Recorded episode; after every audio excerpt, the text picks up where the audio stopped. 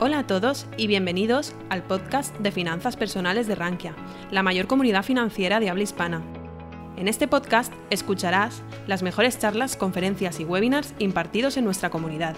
No olvides suscribirte a nuestras plataformas para estar al tanto de todo nuestro contenido. El pasado 12 de noviembre se aprobó por la CNMV el nuevo fondo de inversión de Alejandro Estebarán y José Luis Benito, el True Value Compounders. Se trata de un fondo de renta variable internacional que pretende ampliar la gama de la gestora, que fue creada en agosto de 2019 y que ya cuenta con tres fondos, True Value, True Value Small Caps y True Capital. El 18 de noviembre tuvimos el placer de tener en exclusiva para Rankia la presentación de True Value Compounders. En este podcast podréis disfrutar de todos los detalles del lanzamiento del fondo de la mano del propio Alejandro Estebarán. Pues antes de comenzar, por supuesto, siempre daros las gracias del tremendo apoyo que siempre le deis a True Value, todo lo que hacemos en redes, eh, y al final, pues todos los inversores que han invertido en los fondos, sobre todo en True Small Caps el último año, que ha tenido afortunadamente buen rendimiento, pero también pues ha tenido un buen apoyo por parte de la comunidad inversora y por supuesto True el fondo original, pues ya desde muchos años. Así que lo que solemos decir siempre, al final sin inversores no habría fondos o no existiría el proyecto de True Value y al final pues eh, intentamos ser lo máximo comunicativos posibles o que nos permitan y, que así pues el partícipe tenga la mayor información posible.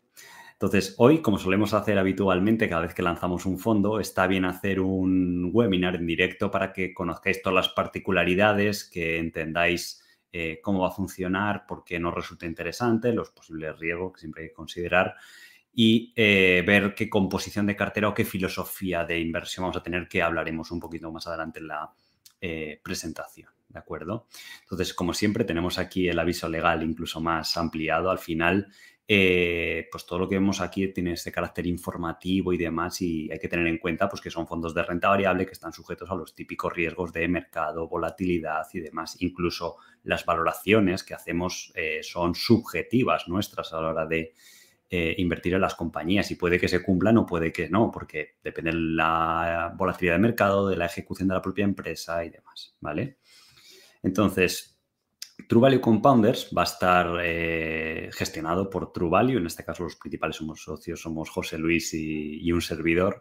Y ya sabéis que aparte de Natalia, que hace un estupendo trabajo, pues ha incorporado recientemente Jesús Argait, que empezó siendo alumno nuestro en la escuela destacó de forma, de manera informal, pues siempre nos compartió ideas de inversión que han demostrado que han funcionado bien y que ahora que la empresa está creciendo y demás, pues nos parece interesante incorporar talento y es un poco ahí como buscar gestores en, la cantera y que se vayan incorporando, porque al final creemos que es lo que va a aportar valor. Y ya sabéis que en Trubel siempre nos ha gustado hacer las cosas de, de una forma un poquito diferente y pensamos que esta forma de crecer que tenemos va a ser eh, bastante exitosa, ¿de acuerdo? Entonces, True Value Compounders, como el propio nombre indica, para el que no conozca, el término compounder en, términos de inversión viene a ser compañías que van incrementando su valor intrínseco, ¿vale? Que muchas veces nos preguntan, ¿y qué es el valor intrínseco? Pues es el valor teórico, como se suele decir, el precio objetivo, la valoración que tiene una compañía, que luego el mercado debería ir reconociendo. A la medida que ese valor intrínseco va subiendo, pues debería ir reconociendo. Entonces, son compañías que tienen expectativas de crecimiento de doble dígito o superior a la media y que se caracterizan además por ser buenos negocios, que no son cíclicos, que tienen un tamaño a veces mediano, pequeño. En este fondo también habrá algunas compañías grandes. O sea, no es solo un fondo de small caps como es True Value Small Caps con más empresas value, por eso se llama así True Value Small Caps sino que es una temática de inversión que en True Value, en el fondo original, hemos notado que ha habido tres temáticas de inversión que nos han dado muy buen rendimiento, que han sido situaciones especiales, Small Caps Value, por eso creamos ese primer spin-off de True Value Small Caps. Y la otra temática que a mí personalmente me gusta mucho y con el paso de los años cada vez me gusta más es los compounders, empresas que tienen ese crecimiento tan predecible. Entonces, requieren un, espacio temporal de inversión más lejano en el tiempo, quizás 5 o 7 años, pueden ser un poco más eh, volátiles, pero que el rendimiento puede ser muy interesante.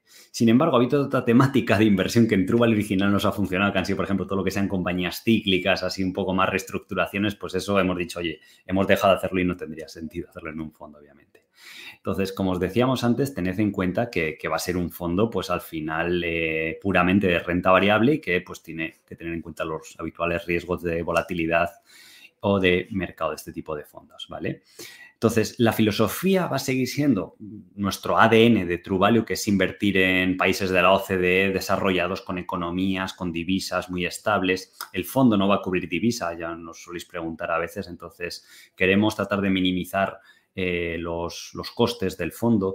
Y de hecho, eh, hemos bajado las comisiones respecto a True original, va a haber una clase fundadora al 0,95 y eh, la comisión de éxito también ha bajado del 9 al 8% y tenemos incluso este otro proyecto que hicimos, recordad, de True Capital, que eh, tiene comisiones ultra bajas, ¿vale? Solo que no ha tenido el tirón que nosotros pensábamos de mercado, va bien, tiene buena rentabilidad y demás, de, y tiene ahora mismo unos 5 millones, pero pensamos que por la acogida que tiene el mercado, porque al final el mercado es soberano y vota lo que quiere, la gente prefiere a lo mejor los inversores un fondo con una expectativa de rendimiento buena, pero también acorde a un, eh, nivel de comisiones o estructura, pues eh, más en esa expectativa de rentabilidad, ¿de acuerdo? Entonces, ese va a ser el fondo. Y visto gráficamente, tenemos el fondo original de True Value, que va a, va a seguir siendo el book insignia. Yo os digo personalmente, mm, es mi principal inversión. Ya sabéis que la gestora somos muy transparentes, tenemos el compromiso de invertir el 70% al menos de nuestras inversiones están en los fondos de True Value, se puede elegir cada una de las personas que formen parte de la empresa y demás, pues tiene, y ahora se incorpora Jesús, pues también estará eh, invertido en los fondos, ¿de acuerdo? Entonces yo os digo, la mayor parte de la inversión está en True Value. Por supuesto, ya os dije que compré bastante de True Value Small Caps y quiero tener una buena cantidad. De hecho, estoy reservando una cantidad de dinero bastante importante para el día que se pueda contratar True Value Compounders, que debería ser, ahora hablaremos un poquito más eh, la semana que viene. Entonces, eh, personalmente creemos en esto. O sea, decir, si es algo bueno para nosotros, de que es un fondo en el que yo invertiría mucho dinero, van a invertir mis amigos, mis familiares, pues creo que es bueno recomendárselo al partícipe y es la forma que tenemos de, de ver la, gestión profesional de activos, ¿vale? Entonces, True Value siempre va a ser el fondo con el ratio riesgo-rentabilidad creemos más favorable. No va a ser probablemente el que tenga más rendimiento, pero debería comportarse de una forma menos volátil o con menos bajada ante las caídas. True Value Small Caps tiene un objetivo de rentabilidad superior al de True Value, pero también hay que considerar que posiblemente tenga una volatilidad o un riesgo superior, ¿de acuerdo? Y luego está True Value Compounders, que también es la segunda spin-off que hemos eh, generado y que... Eh, no solo va a haber compañías pequeñas, obviamente al principio si tenemos la suerte que el fondo seguramente empiece un tamaño pequeño, pues aprovecharemos esa ventaja que da. Pero hemos notado que la filosofía de compounders, cuando más eh, el punto óptimo son empresas medianas, curiosamente, porque empresas pequeñas a veces sí se las puede detectar en una fase temprana, pero a lo mejor les falta esa ventaja competitiva que les hace prosperar durante muchos años. Entonces, viendo los éxitos que hemos tenido, creemos que ese es el punto óptimo. También ha habido compañías grandes, ya habrá algunas, y también os soléis preguntar mucho, el solapamiento que habrá de inversiones con True Value Small Caps es mínimo. O sea, estos son fondos completamente diferentes, ¿vale?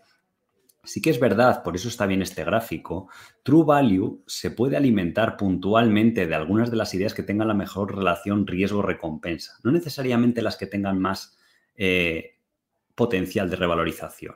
¿Vale? Si consideramos que pueden tener más volatilidad y demás, pues están también reservados un poquito a los spin Pero la idea es que puntualmente pueda haber algunas ideas que estén en True Value. Pero lo que es entre los dos fondos spin-off, no, ¿vale? Entonces el solapamiento es mínimo. No sé, hombre, si encontramos la idea del siglo, pues es razonable que si encaja en el folleto y la filosofía de inversión, pues pueda estar en los, en los fondos. Pero lo habitual es, es que no, ¿vale? Hay que tener en cuenta el riesgo de liquidez. En True Value Small Caps, al ser empresas más ilíquidas, pues es mayor. Eh, True Value Compounders tendrá un tamaño medio más, más grande de compañía, con lo cual la liquidez es media. True Value Small Caps son más empresas value, situaciones especiales en Small Caps y demás. Y True Value Compounders va a estar enfocado, pues eso, única y exclusivamente la compañía tiene que cumplir. Equipo alineado, baja deuda, posibilidad de crecimiento muy superior a la media y un tamaño medio, ¿vale? Ponderado de cartera, pues, lo que os decimos, para una empresa más grande, otras más pequeñas, pero esa es un poco la idea. El plazo de inversión recomendado, hemos notado que para dejar que maduren estas empresas es un poquito más alto que en True Value o True Value Small Caps. Volatilidad también podría ser más alta que en, que en True Value, ¿vale? Pero yo al menos personalmente a mí eso me da igual, o sea, yo voy a invertir en el fondo a largo plazo y ya está. ahora hablaremos un poquito más acerca de este tema, ¿de acuerdo? Entonces, la idea de una empresa compounder se reduce muy bien en este gráfico que está sacando de un libro que se llama 100 Baggers, que es esta filosofía que hablaba Peter Lynch, que le dio tanto éxito, que fue un, gestor que generó rendimientos anuales del 30% anual durante los años que estuvo gestionando. Entonces, él popularizó este término de multibaggers, hoy en día se han llamado compounders y demás, pero lo que te viene a decir él es que es mejor invertir en una empresa que aunque esté más cara, a un PER de 20 veces que crece al 20%, es siempre mejor que invertir a una que está muy barata, a PER 10, pero que solo crece al 10%. La clave está en analizar bien que la empresa A, que es esta de aquí, pueda crecer durante muchos años a tasas del 20% superior. Porque si tú empiezas aquí con un dólar de beneficio por acción en ambas compañías, fijaros que al cabo de 10 años, una empresa que crezca al 20 acaba ganando 6 dólares con 20 y la otra solo 2,59. E incluso al inicio, la empresa A cotiza más cara, cotiza 20 dólares y la otra solo está a 10 porque estás pagando un múltiplo inferior. Pero al cabo de 10 años, al mismo múltiplo de valoración, la empresa B solo se ha revalorizado de 10 a 16. Sin embargo, la empresa de alto crecimiento y un crecimiento rentable, o sea, aquí no penséis que vamos a meter las típicas IPOs que están ahora tan burbujeadas sin beneficios, no, no. O sea, tenemos una, cartera bastante interesante que ahora hablaremos. Y eh, en ese caso, la empresa debería valer en bolsa 120, que es multiplicar por 6, porque su generación de beneficios se ha multiplicado también por 6. Es que incluso lo, paradójico de esto es que aunque se comprima el múltiplo de cotización de la empresa A y cotizase a 15 veces solamente, seguiría valiendo en bolsa 100 dólares. Muchísimo más rendimiento que la empresa eh, B, que tendría menor crecimiento. Entonces, es un factor muy importante y por eso en este fondo estamos muy enfocados en tratar de no equivocarnos y ver sectores o empresas que tengan una pista de crecimiento por muchos años.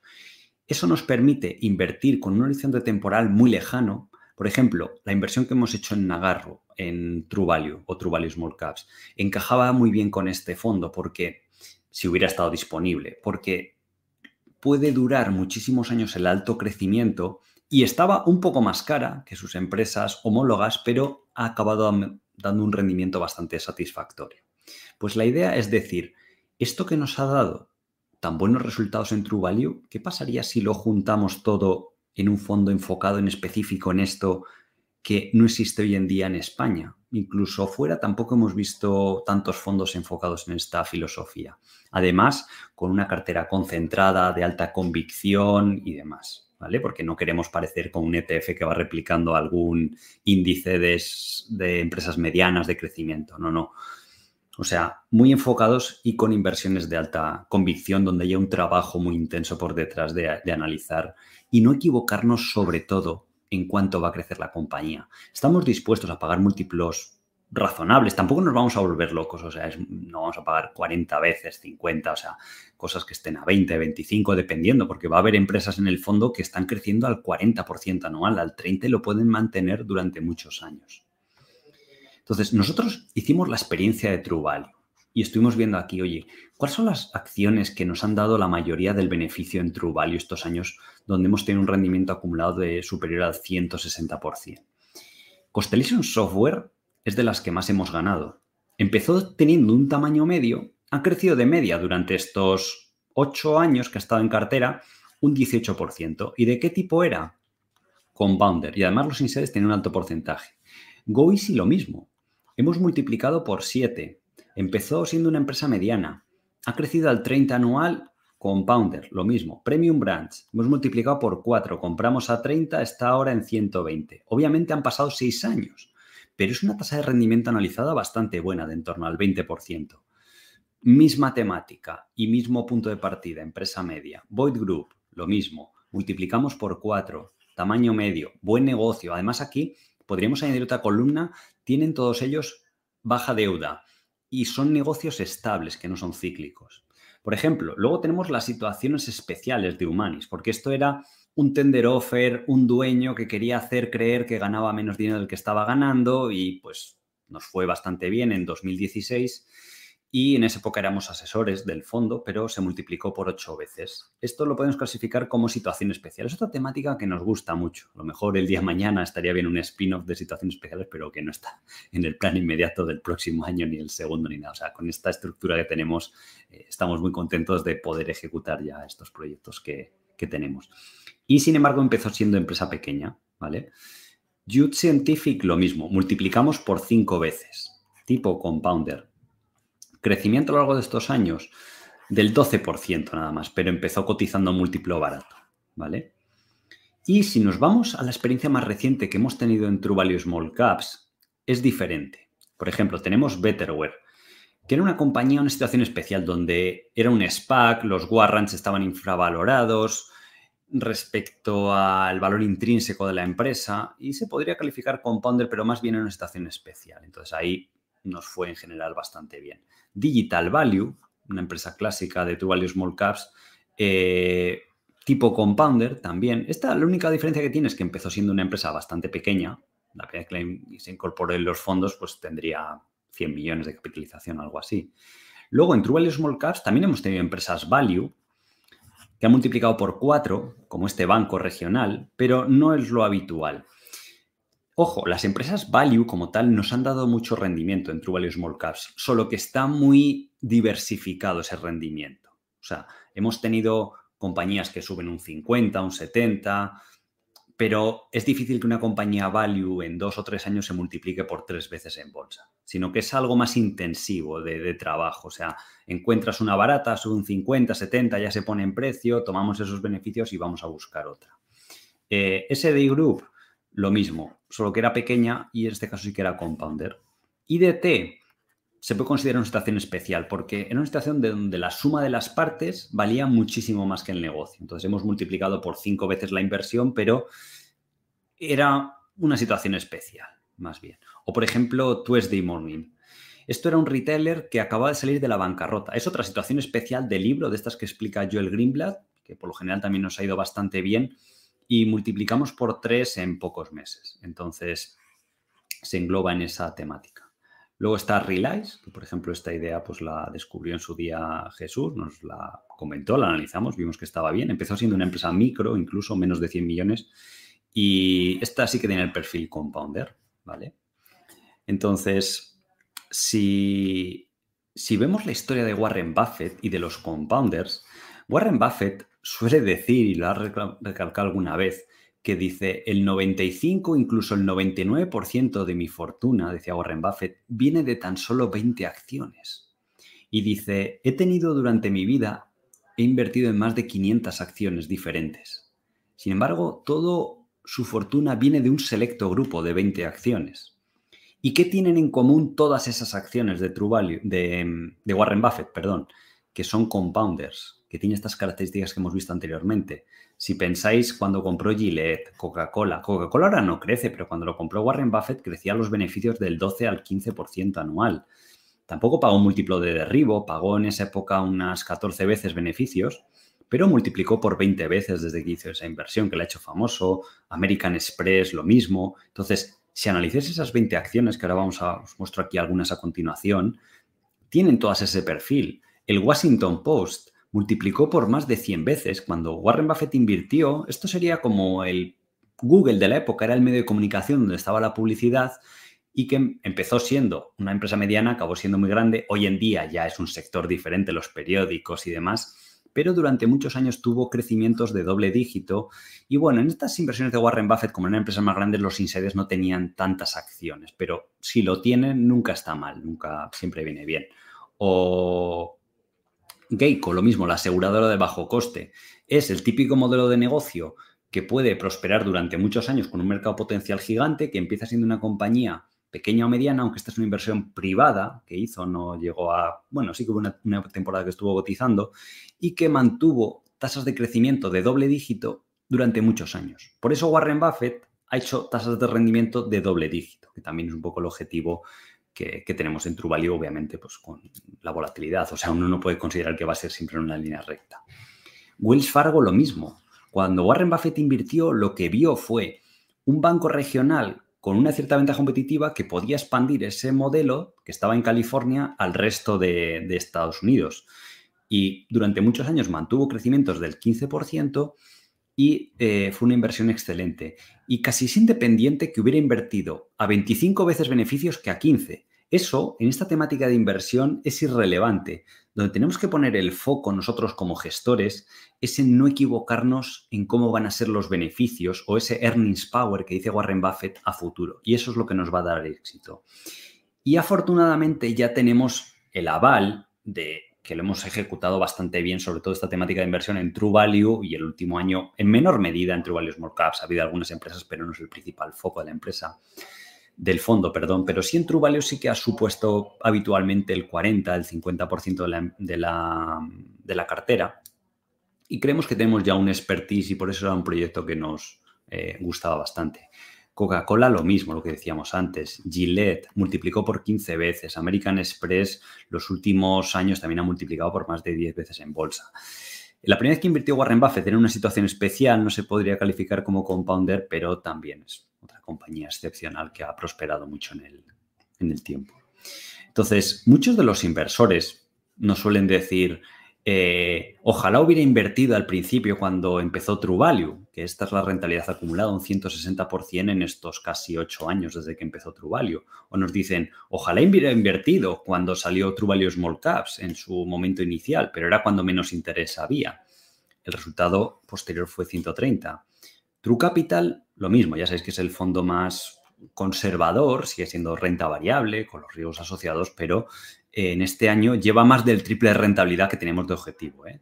Siempre decíamos entre un 7 y un 8% lleva el triple de rentabilidad, con lo cual eh, también es bueno ser prudentes, ¿de acuerdo? Entonces, bueno, ya sabéis que rentabilidades pasadas no rentabilizan, eh, no garantizan rentabilidades futuras, pero lo que queremos un poco transmitir la idea que el momento de invertir en estos fondos pues es en el momento inicial. Yo puedo entender que al principio de True Value, cuando éramos asesores, pues eh, hubiera la incertidumbre de a ver qué va a haber aquí, qué resultados vamos a tener, pero hombre, llevamos en total gestionando o asesorando fondos, pues eh, ocho años True Value tiene de historia y True Value Small Caps tiene ya casi dos años de historia. En total son diez años. Ya creo que es un track record bastante amplio para que los partícipes pues tengan esa confianza en el modelo de, gestión que aplicamos en True Value y que aparte también lo hacemos invirtiendo pues la mayoría de nuestro dinero. Con lo cual, yo os digo al menos personalmente, es casi como información de, insider, que vamos a invertir una cantidad importante, pues yo estoy esperando que se pueda eh, comercializar el fondo y que se pueda invertir. Y aún así es lo que os decimos siempre, o sea, tened en cuenta pues eso, que va a ser 100% eh, renta variable, con la volatilidad y demás. O sea, ahora hablaremos un poquito más de cómo afrontar el tema de la volatilidad, porque creemos que es importante entender esto y los inversores lo tienen que, conocer para tener éxito a la hora de, invertir. ¿Vale? Entonces aquí, bueno, tenéis el resultado pormenorizado año por año, principalmente de los dos fondos principales, True Value y True Value Small Caps. Ya os decimos, de estos 10 años de histórico, pues solo ha habido rentabilidad negativa en 2018. ¿Y por qué? Porque es renta variable y no puede ser todo en línea recta. Lo importante es que sepáis manejar esos momentos de eh, volatilidad.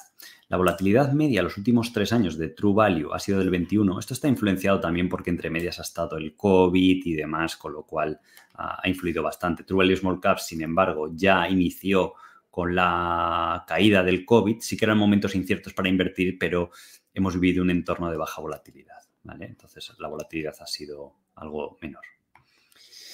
Nos soléis preguntar de la contratación. Están haciendo lo máximo posible para que sea lo más pronto posible la contratación en Renta 4. Esperamos que a partir de la semana que viene, en torno lunes, martes, debería estar, ¿vale? No debería retrasarse mucho. nos soléis preguntar, siempre suele estar primero online, luego en oficina a lo mejor se suele demorar uno, dos, tres días adicionales. También va a estar en plataformas como MyInvestor, Inversis, pero esto siempre va más lento. Entonces, eh, yo recomendamos, ya es que además es un buen servicio el que da Renta 4. Con la plataforma online tenéis un montón de fondos para elegir, no solo los de True Value, y tenéis ventajas como en plan eh, transferencias gratuitas, no hay comisiones de mantenimiento, siempre y cuando creo que es, compres un fondo y demás, pues es, sí que os recomendamos que, os abráis cuenta, porque para la clase inicial, por lo que hemos visto entre los inversores o las preguntas que les han hecho ya a Rente 4, va a haber bastante demanda porque va a haber estas condiciones iniciales ventajosas. Y eh, luego la comisión, cuando se completen hasta los 10 primeros millones, luego a partir de ahí se habilita otra clase que tiene simplemente una comisión de gestión un poquito más alta. En vez de ser 0,95 es del 1,20, ambas tienen comisión de éxito del 8%. Tenemos comisión de reembolso igual que True Value Small Caps, es una... Y nosotros no ganamos nada de eso, o sea, todo se reinvierte en el fondo para que así los partícipes que no tengan esa visión a largo plazo, pues benefician a los que sí que la tienen y a los que se van a quedar en el fondo. Entonces, ese 3% revierte en el fondo y beneficia al resto de gente para que nosotros también como gestores podamos hacer un trabajo de poder invertir a largo plazo y creo que solidifica más la base de, inversores de cara a dar estabilidad al, al fondo a futuro, ¿vale? Es un fondo en el que recomendamos solo invertir un dinero que no se necesite, porque imaginaos que baja y puede ser volátil y lo que sea, y tú necesitas el dinero en ese momento y encima tienes comisión de salida. Entonces, solo si os gusta la temática, creéis en ello y tenéis esa visión a largo plazo, os recomendamos invertir. Si no, eh, es mejor pues, buscar otras alternativas. Tenemos alternativas un poquito más conservadoras, tipo True Capital, incluso True Value no tiene comisión de salida, con lo cual ahí pues eh, tenéis esas alternativas. Y luego, por primera vez, que eh, Renta 4 también ha hecho un gran trabajo para inversores de Latinoamérica y no residentes en España, por ejemplo, si tú estás en Italia o donde sea, pues eh, escribiendo este mail ya se va a poder abrir cuenta, que antes no se podía. Os solicitarán los típicos documentos de, oye, quién es usted, su identificación, la prueba de domicilio, pruebas de ingresos, pues, los típicos tres, cuatro, dependiendo del caso de, de cada persona, pero de esta forma se van a poder eh, aceptar inversores de Latinoamérica, os preguntar eh, bastante a menudo y estamos muy agradecidos de que también nos guste bastante el proyecto, nos seguís mucho en redes sociales, con lo cual lo, vais a poder hacer de esta, de esta forma. ¿vale? Entonces ya hemos comentado antes la estructura de comisiones. La clase fundadora, la clase A, ya os digo que tiene esta ventaja de comisión fija por debajo del 1%, que creo que es bastante competitiva con lo que se ofrece en el, mercado en general, hay comisión de depositaría, pero bueno, esto es igual para cualquier fondo del mercado, tiene comisión de depositaría. Y eh, luego hemos tratado de bajar un poquito las comisiones de éxito respecto a, a ¿de acuerdo? Entonces, vamos a hablar de los compounds en la práctica. Este es un gráfico que suelo mostrar a veces a mis alumnos para que comprendan. Este valor intrínseco, este es un gráfico de Microsoft en los últimos pues, 15 años, ¿vale?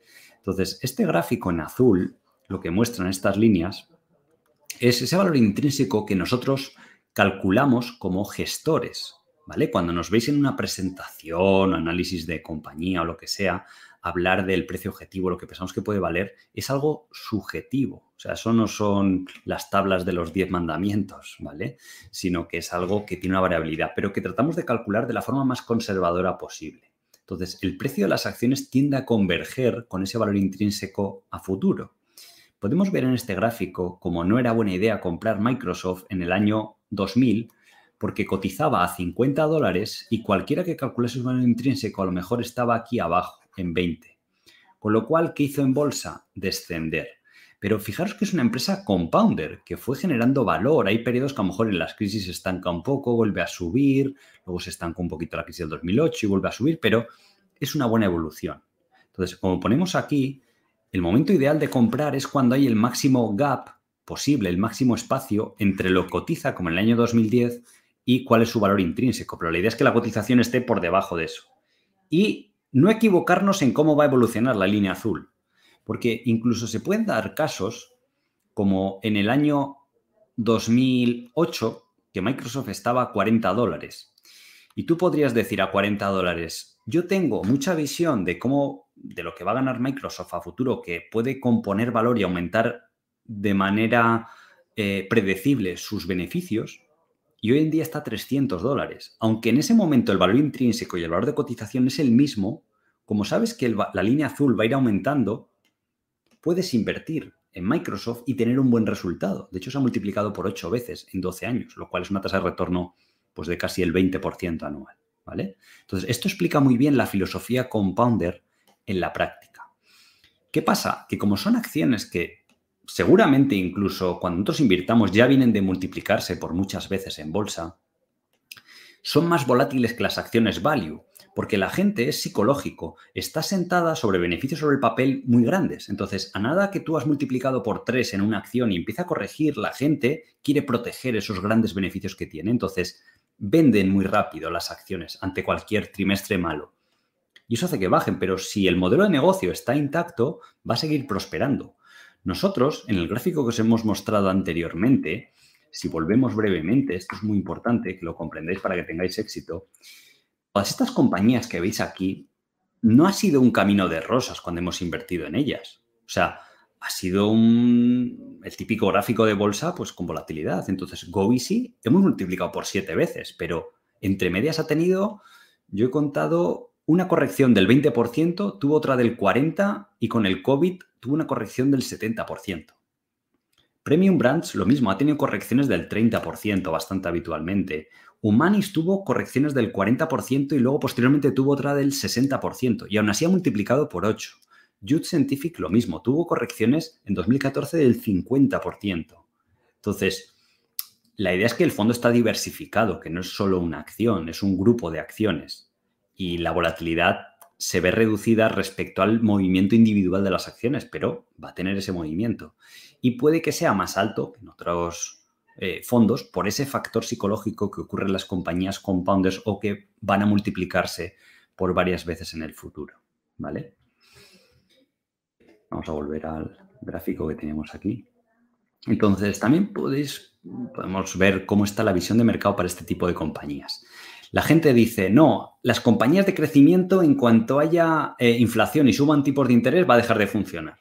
Eso es totalmente falso. Porque primero, si no estás sobrepagando por esos beneficios de la compañía, lo vas a hacer bien. El problema es compañías, por ejemplo, el otro día ponía de ejemplo a los alumnos Steel Lauder. Steel está a 40 veces beneficios, pero solo crece los beneficios al 7-8% anual. Con lo cual, si se ajusta los tipos de interés a un entorno superior, vería reducido su múltiplo de valoración probablemente de forma teórica, luego habrá que ver si sucede por lo menos a la mitad, con lo cual el ajuste en bolsa puede ser muy rápido a corto plazo o puede que se vaya digiriendo esa sobrevaloración a base de que esté lateral varios años en bolsa. ¿De acuerdo? Pero si uno analiza cómo le afecta a los tipos de interés y no ha sobrepagado por las acciones y ese crecimiento futuro, no pasa, mm, no voy a decir nada, pero sí que no es tan dramático como se publicita. ¿vale? Nosotros seguimos teniendo la visión de este gráfico que lo hemos explicado alguna vez, que gran parte de la inflación actual está debida al tema de los coches usados y del tema de las vacaciones o del sector del turismo. Esto la idea es que cuando hay una base comparable más fácil a partir de marzo, verano del año que viene, porque ya empieza a haber noticias de que los cuellos de botella, las cadenas de suministro se están deshaciendo, el tema de los chips, Taiwán y otros productores están volviendo a producciones normales, debería normalizarse en los próximos meses. Los costes de transporte han caído en las últimas semanas un 50%. Muchas empresas están publicando resultados y sí que están diciendo, oye, el trimestre anterior tuvimos presión de márgenes por los costes de transporte, pero es que si vemos cómo está el mercado eh, al al momento en spot están bajando muchísimo. Entonces pensamos que se normalizará ese, ese entorno. Y de nuevo, son compañías que tienen un crecimiento tan por encima de la media que el principal riesgo que nosotros asumimos aquí es que nos equivoquemos en, ese, en esas previsiones. ¿Cómo lo minimizamos? Primero, con experiencia y con nuestro círculo de competencia vamos a invertir en cosas que conozcamos, sectores que ya conozcamos y donde tengamos una alta confianza y donde hemos realizado un buen trabajo. Segundo, no sobrepagando, ¿vale? Y tercero, evitando reestructuraciones, compañías cíclicas y demás, que es donde más errores podríamos llegar a, a cometer, ¿vale? Pero sobre todo son vigilando variables que sí que están bajo nuestro control. La inflación, si va a ser más alta o más baja, los tipos de interés no está bajo nuestro control. Después podemos ver cómo está el mercado de small caps o mid caps. Esto que define small caps al final son empresas de hasta 5.000 millones, que nosotros podríamos definir como empresas medianas, ¿vale? Pero podéis ver que el flujo de de fondos que ha habido en los últimos meses no es precisamente muy positivo, con lo cual es también buen caldo de cultivo. De hecho, está en mínimos de los últimos 13 años. Ahora la gente, si pensáis, están invirtiendo muchísimo dinero en empresas grandes. Por eso, True Capital va bien, ha tenido un buen rendimiento, pero es lo que hablamos, o sea, es el triple de rentabilidad de lo que esperábamos nosotros o nuestro objetivo de rentabilidad a un año, con lo cual es bueno también calmar eh, las expectativas de los inversores. Son compañías muy buenas las que tenemos ahí, muy estables y demás, pero se nota esa euforia pues, cuando llevamos muchos años de mercado eh, altista. Y las valoraciones. Aquí tenemos el Standard Poor's Small Caps 600, también podríamos ver uno de Mid Caps, pero sobre todo respecto a las compañías grandes, la valoración relativa está muy baja. En el anterior ciclo alcista de compañías medianas o pequeñas, lo que pasa es que lo que califican los índices compañías pequeñas para nosotros son medianas por liquidez y demás, eh, tuvieron el gran mercado alcista entre el año 2001, que fue la era dorada esta del, del value y demás, pues hasta 2008. Ahora estamos en un nivel de valoración relativa respecto a compañías grandes eh, similar. Por eso también estamos muy emocionados con todo lo que vemos en True Value Small Caps, que ya sabéis que está cerrado a nuevos inversores, pero es un punto de partida bastante interesante también para ese tipo de, de compañías, ¿de acuerdo? Y luego además el sentimiento hacia compañías medianas y pequeñas es bastante negativo, con lo cual es bueno de cara a rendimientos eh, futuros, como tenéis aquí en este informe del, del Deutsche Bank, ¿de acuerdo? Eh, podemos ver el posicionamiento en futuros del Russell 2000 y vemos que está con una tendencia bastante negativa. Sin embargo, eh, posicionamiento, por ejemplo, en SP500 no ha parado de aumentar, lo cual da un poco la idea del sentimiento a corto y medio plazo de eh, las compañías. Y luego está el tema de la volatilidad, que es un tema que siempre hay que advertir a los inversores y siempre es bueno tratar, ¿de acuerdo? Pero esto podéis verlo de dos formas. Puede ser un riesgo o puede ser oportunidad. Para nosotros, como los gestores, lo vemos como oportunidad. A mí me parecía increíble las cosas que había el año pasado en el COVID. O sea, era aquello increíble. Y si hubiera tenido más dinero, más hubiera invertido. Incluso se pasó rápido las gangas. O sea, duró un mes o dos meses, pero estábamos pensando en cómo poder incluso apalancarnos a nivel personal para poder eh, invertir más. Entonces, gracias a la volatilidad, se pueden generar rentabilidades superiores a este 8% que suele dar de media la bolsa, entre un 8 y un 10, se puede generar rentabilidades superiores, como hemos demostrado. En True Value, neto de comisiones, el rendimiento medio anual es del 13%. Entonces, gracias a que es, y en un plazo largo de tiempo, son ya 8 años, gracias a que se puede hacer eso, gracias a que hay volatilidad y podemos encontrar compañías infravaloradas o donde el mercado no sabe reconocer en estos compounders o tener una visión a muy largo plazo. Y es una ineficiencia de mercado que hemos detectado muy habitualmente. Entonces, vamos a hablar aquí de volatilidad. En 2014, el fondo bajó un 10%, fue ya el primer aviso. ¿Qué pasó después si tú te pones nervioso y decides vender el fondo? Que en los nueve meses posteriores se revalorizó, ¿vale? Estos son datos aproximados, un 30%, ¿vale? Eh, en 2015, de hecho, volvió a haber una crisis, del verano del 2015 a principios del 2016. El fondo bajó en torno a un 12-13%, depende cuándo se vea. En los siguientes 18 meses se revalorizó un 80%, hasta mediados del 2017, eh, principios del 2018, donde alcanzó, aquí estamos hablando que empezó cotizando a 10 euros el valor liquidativo, aquí estaremos en 18 euros. En 2018, el fondo de 18 euros llegó a bajar al rango de 13-14 euros. Por... Da igual la razón, pero el mercado siempre va a corregir. Da igual. Lo importante es que estamos invirtiendo en buenas compañías y sobre todo en economías estables, con una cartera diversificada, no deberíamos tener miedo como gestores o inversores a ese tipo de eventos, porque al final las crisis acaban pasando y suelen ser buenas oportunidades. Lo llevamos explicando mucho tiempo, pero es que de verdad, si la gente no comprende esto, es mejor que no invierta en True Value. Incluso ni en cualquier otro fondo de renta variable, ni en acciones individuales, ni en nada.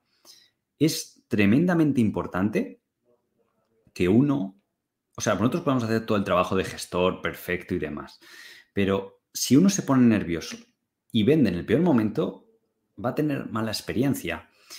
Eh,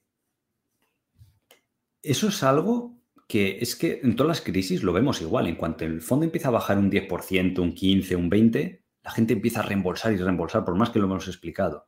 Y luego se quedan sorprendidos de que, uy, se pasa esa crisis, ese miedo y se recupera. Y además, como hemos podido invertir en compañías infravaloradas, que el mercado ofrecía a precios increíbles en esos momentos de volatilidad, el fondo normalmente no tiene por qué pasar, ¿vale? Rentabilidad pasada no, garantiza rentabilidad futura, pero no tiene por qué pasar, pero acaba, eh, en estos casos, al menos por nuestra experiencia, en un nivel superior a donde inició la crisis. Entonces, eso da momento a, si uno tiene liquidez, puede aumentar su posición y si no tiene liquidez, pues oye, se mantiene, espera y a 3, 5, 7 años, el plazo recomendado de cada fondo, pues es como recomendamos invertir para mm, tener una buena experiencia y si no, no se debería eh, invertir. En 2018, ya os digo, pasó lo mismo, o sea, en, 14 meses prácticamente se había recuperado toda la, toda la caída. 2020 fue lo mismo. Empezó el fondo del año en 17 euros más o menos, bajó hasta 10 euros nada más y ahora en apenas 16 meses, desde marzo hasta noviembre de este año, el resultado ha sido un 160%. ¿Vale? De hecho, gran parte del rendimiento del fondo se ha hecho en los últimos 16 meses, pero obviamente hemos vivido un periodo excepcional de volatilidad bastante elevado por el, por el COVID. Entonces, de verdad, que es que el partícipe tiene que resistir en esos momentos mm, si queréis tener éxito en las inversiones. Y vosotros lo habréis visto en vuestras propias inversiones. Si no habéis cumplido esto, al final acabas con un rendimiento muy en la media, un rendimiento por debajo de la que tienen los, los fondos, lo que se llama ese behavioral gap o ese gap de comportamiento, de que, por ejemplo, los fondos de eh, Peter Lynch, pues habían hecho un estudio donde el 90% de los inversores había perdido dinero en un fondo hiper exitoso que había dado un rendimiento del 30% anual, porque siempre es la misma historia. La gente mete cuando ha subido mucho, corrige y eh, hacen efectiva la pérdida y se pierden la, nueva subida. Entonces, eh, ahora llevamos un año y medio de mercado muy alcista, pero es ser honesto con los partícipes. Va a haber volatilidad el próximo año, dos años, tres años. Lo que pasa es que no sabemos el momento exacto, exacto. Y el coste de oportunidad de no invertir es muy elevado.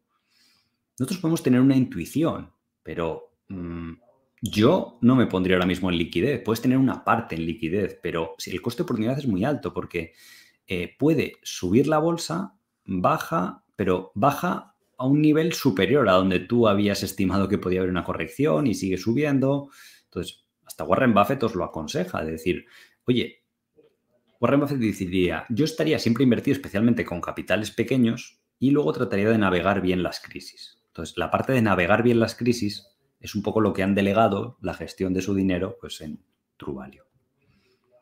Entonces, Vamos a hablar de cómo va a ser la composición de la cartera de True Value. Los nombres están omitidos porque todavía eh, el fondo todavía no ha podido operar y queremos tener esa ventaja pues de poder comprarlo al mejor precio y en el futuro desvelaremos y la cartera será pública de hecho en la CNMV en torno a febrero más o menos pero eh, tenemos ya gran parte de la cartera preparada nos gusta mucho como decíamos antes y en futuros webinars o eventos, pues hablaremos en detalle. Ya sabéis que por lo general somos muy transparentes y es algo que la comunidad inversora yo creo que, que agradece y es algo bueno que se haga en España, que se fomente la transparencia de los fondos, de cómo se hacen las cosas, de que no son cajas negras y de que realmente hay un trabajo detrás de esto que justifica las comisiones que paga el partícipe, además de los resultados, obviamente. No, no vale decir, no, cobro comisiones y luego trabajo mucho, pero no hay resultados. Creemos que en Truvalio trabajamos, pero también eh, están los resultados, ¿vale? Entonces, están omitidos los nombres, pero es simplemente para que os hagáis una idea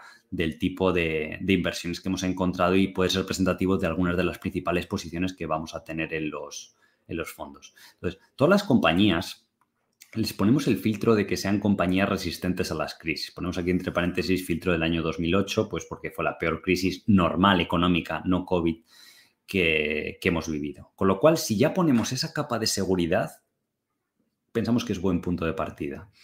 Luego está el tema de que tengan caja neta o baja deuda. Esto también nos reduce el riesgo de cara a cómo van a ejecutar esas compañías que la directiva esté muy alineada, pues de nuevo, otra capa más de seguridad a esas inversiones. Que se hayan visto poco afectadas por el COVID. Que el solapamiento con otros fondos de True Value pues sea bajo. Ya hemos dicho que True Value, el fondo mm, book insignia, podríamos decir, se puede alimentar de los spin-offs. Ahora hay dos, no sé si habrá más en el futuro, pero hay dos con las dos temáticas principales de inversión que más nos, nos gustan. Y sobre todo la capa adicional de seguridad que ponemos es que las valoraciones sean atractivas. Crecimientos esperados de media la cartera del 20% anual, en términos de beneficios y demás. Media de valoración de la cartera de entre 15 a 20 beneficios, vamos a tratar de no sobrepagar.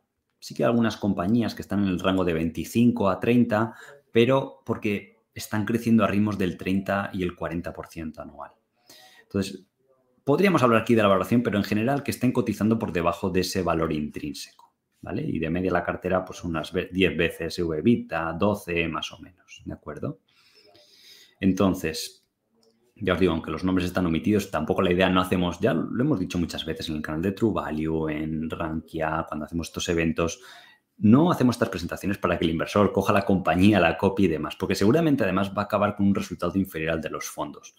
Si os gustan, cómo invertimos y demás, recomendamos invertir en los fondos, ¿de acuerdo? Y todo este tema que vemos, nos preguntéis muy a menudo del tema de los valores objetivo y demás, son valores subjetivos nuestros, ¿vale? Y que están sujetos a cómo ejecute la compañía, la volatilidad del mercado, pueden publicar mal resultado un trimestre, puede decir la Fed no sé qué y que haya volatilidad eh, a corto plazo, ¿de acuerdo? Pero lo que queremos con esto es educar al partícipe que comprenda que detrás de su fondo de inversión hay un proceso. Entonces, cuando el partícipe tiene esa confianza de poder aferrarse a algo y saber que es que tiene algo tangible, está comprado a través del fondo de inversión, tiene bajo este paraguas una cartera diversificada y supervisada y con unos intereses alineados de los gestores con los partícipes, pensamos que es una fórmula ganadora de cara al futuro del fondo. Entonces, una de las principales compañías que va a haber en el, fondo es una empresa del sector industrial y software. Tiene un buen crecimiento orgánico del 5%, pero crece mucho haciendo fusiones de adquisiciones. Entonces, este modelo que se llama Rollup nos ha dado bastantes buenos resultados, por ejemplo, en Constellation Software, en Boyd Group, en Premium Brands. Entonces, observamos las mismas características, solo que en una fase más eh, temprana. Es una compañía de tamaño medio los insiders están muy alineados, han renunciado voluntariamente a un salario alto a cambio de que, por un lado, tienen bastantes acciones, es varias veces su sueldo, y para cobrar sus bonus, las acciones tienen que dar un rendimiento en bolsa de al menos el 15%, o sea, se ven bastante seguros de que van a tener un comportamiento bastante satisfactorio. La empresa planea crecer un 150% a tres años y en el pasado lo ha cumplido y podemos calificarla como un compounder al 40% es un negocio que se va a comportar de una forma muy resistente a las crisis. Y a 3, 5 años, si su cotización actual, teórica, que no cotiza 10 euros, es otro valor, eh, podría ser de en torno a 30 o 50 euros, ¿vale? Con una tasa TIR esperada, ¿vale? La TIR, de nuevo, es un valor teórico que nosotros calculamos, ¿vale? Y que nos sirve de referencia, pero vamos, que esto no lo hemos inventado nosotros, que es que Warren Buffett lo hace así. Él dice, yo no invierto si esto no me da una TIR o una tasa de retorno media anual del 15%. Hay gente que lo llama IRR, TIR, Compounded Annual Growth Rate, hay varios términos, ¿vale? Y eso no significa que se vaya a cumplir de forma anual, que vaya a dar un, 15, un 20% anual como, como un reloj, sino que es la expectativa de retorno. Entonces, si nosotros juntamos una cartera con esos valores, tiende a empujar en esa dirección que es la rentabilidad objetivo que eh, buscamos, obviamente, con una cierta eh, volatilidad, ¿vale? Entonces, como es un negocio muy bueno, una valoración de 25 veces beneficio nos parece hasta conservadora, tendríamos que para el año que viene, pues ya esta inversión valdría un 70% más, al año siguiente, pues probablemente más del doble de lo que cotiza en la actualidad. Y lo bueno es que tiene un tamaño medio, pero un mercado potencial bastante grande. La siguiente compañía que tenemos es una empresa del sector de, consumo americana, muy resistente a las crisis, como todas las empresas de, consumo. En tres años ha doblado ventas y beneficios y espera los siguientes tres años tener un buen crecimiento, tiene un tamaño medio, tiene una liquidez buena para lo que son una inversión a través de fondos. La empresa no es muy conocida, no es muy promocional, los insiders están bastante alineados y también esperamos tener una tasa de retorno bastante, bastante elevada, ¿vale? De acuerdo a nuestro eh, modelo. Después, tenemos otra empresa que hace servicios a otras compañías, ¿vale? También tiene crecimiento orgánico, pero también complementado bastante con fusiones de adquisiciones, ¿vale? Esta compañía pensamos que puede crecer, y además la compañía se ha dado ese guidance al 20% anual y de hecho los últimos tres años ha triplicado las ventas, el cash flow y el EBITDA. Y esto el mercado lo está ofreciendo a tan solo 10 veces beneficios. Es un sector resistente a las crisis, Mm, esta compañía es un poquito más pequeña, ya os digo que no vamos a tener muchas small caps, pero de vez en cuando y sobre todo al principio, aprovechando a lo mejor el bajo tamaño del fondo, pues podemos tener algunas. Y esto puede ser algún, algún ejemplo. Entonces, en nuestro modelo teórico de valor intrínseco de valoración, pues eh, pensamos que al valor futuro pues puede ser tres, cuatro veces superior al, al que cotiza en la actualidad. En este escenario, la empresa tampoco es que vaya a crecer tanto si nos fijamos, planeamos que doble beneficios, pero como parte de múltiplo bajo a medida que vaya siendo más conocida y por... Esto nos pasó mucho, por ejemplo, en, en Void Group. Cuando empezamos a invertir en Void, estaba a 15 veces beneficios, cuando el fondo empezó a comprar, ¿vale? Y ahora está a 30 veces. En estos años, eh, la empresa ha multiplicado por cuatro veces en bolsa por dos drivers o por dos factores. Primero, porque ha doblado los beneficios y segundo, porque se ha doblado el múltiplo de evaluación. Entonces, eso de forma conjunta da que la acción se multiplica por cuatro veces. Entonces, en este fondo también buscamos eso, de decir, oye, vamos a buscar lo mejor de los dos mundos. Es decir, que tenga crecimiento de beneficios y que también se puede expandir el múltiplo de valoración, lo cual la expectativa de retorno es más elevada. Tenemos otra compañía, otro sector que conocemos bastante bien, es empresa del sector servicios, IT en la nube, sector que se espera crecimiento en los próximos 10 años, además a un buen ritmo, todas las empresas están migrando sus sistemas a la nube y lo bueno es que en este sector, una vez que implantas un sistema inicial, luego se vuelve todo recurrente, con lo cual es una empresa que hemos comprobado que las crisis no sufre y es probable que no sufra en el futuro de cara de fundamentales. ¿eh? En bolsa puede ser volátil. Lo habitual es que las empresas más resistentes bajen menos en bolsa que las que son más cíclicas y demás, ¿vale? Pero no se puede garantizar. Entonces, vemos una senda del 15% de crecimiento anual, un sector que conocemos muy bien, que nos ha dado muchas alegrías y eh, crece vía orgánico, vía fusiones de adquisiciones. Tiene bastante espacio para crecer porque tiene menos del 3% de cuota de mercado, los insiders también están aquí muy alineados, tiene baja deuda, poco conocida y eh, valorando a múltiplos similares, que hay empresas similares en Europa de este sector y que conocemos bastante bien, que suelen estar a 25 veces, que es una valoración razonable. ¿De acuerdo? Entonces, a tres, sobre todo cinco años vista, observamos si está cotizando un valor teórico de 10 euros, pues que puede valer 35. Eh, Entonces, básicamente intentar eh, triplicar. Vía, por un lado, em, expansión de múltiplo, porque ahora parte de un múltiplo bajo de 2022 estará una valoración de 12 o 13 veces, nada más. Pero esto debería estar a 25, viendo empresas comparables de forma absoluta en relación al modelo del negocio, incluso por descuento de flujos de caja y demás. ¿vale? Entonces, estos son cuatro ejemplos que ya iremos dando más detalles y hablaremos, por supuesto, siempre hemos sido muy transparentes pues, eh, de las pinceladas de la cartera, pero Lo que queremos es que no lo veáis como ideas individuales, sino es el conjunto de la cartera, va a ser representativo de este tipo de compañía. Y estamos pues realmente emocionados de, poder haber encontrado este, este tipo de cosas, ¿vale? Entonces, juntarlas todas en un fondo bajo un mismo paraguas, pensamos que es eh, una idea interesante. Entonces, aquí simplemente recordar las comisiones, los riesgos habituales, ya sabéis, son fondos que tienen comisión de reembolso a favor del fondo, ¿vale? Que creemos que es positivo, nosotros no ganamos nada si alguien se marcha del fondo de forma anticipada y existen los riesgos habituales de mercado, de volatilidad y todo lo que hemos comentado antes, ¿de acuerdo?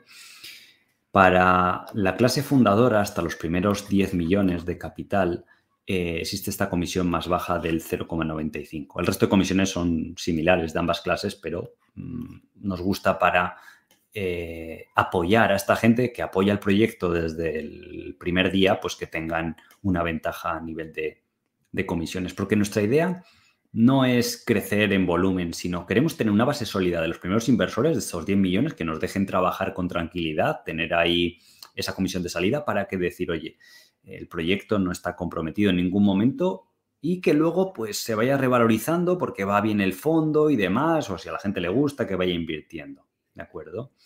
Entonces, nos soléis preguntar muy a menudo, la anterior vez en True Value Small Caps, eh, la clase fundadora se agotó bastante rápido, en menos de un mes, creo que en las primeras dos, tres semanas estaba gran parte ya completo. Entonces, por eso recomendamos eh, normalmente el método de comercialización es a través de Renta 4, donde os informarán, os harán el test de idoneidad y, bueno, si no tenéis abierta cuenta, pues que, que podáis acudir a vuestra oficina, pues de referencia online también, de forma telefónica también se, se pueda hacer y os asesorarán encantados y os hablarán de las condiciones y demás, ¿vale? Y para nuestros amigos de Latinoamérica, pues también pueden unirse al proyecto con esta nueva herramienta, escribiendo ese email. Oye, mi nombre es tal, estos son mis datos, eh, quiero abrir cuenta, ¿qué me van a pedir? Te envían los requisitos, reenvías la información y estás funcionando de esa, de esa forma, ¿vale? Recordad también la comisión de depositaria y esas son las principales eh, características del, del fondo. Si te ha gustado nuestro podcast, te invitamos a que nos lo cuentes en los comentarios. Además, no olvides suscribirte a través de tu plataforma favorita o el blog Rankia Podcast para estar al día de todas las novedades.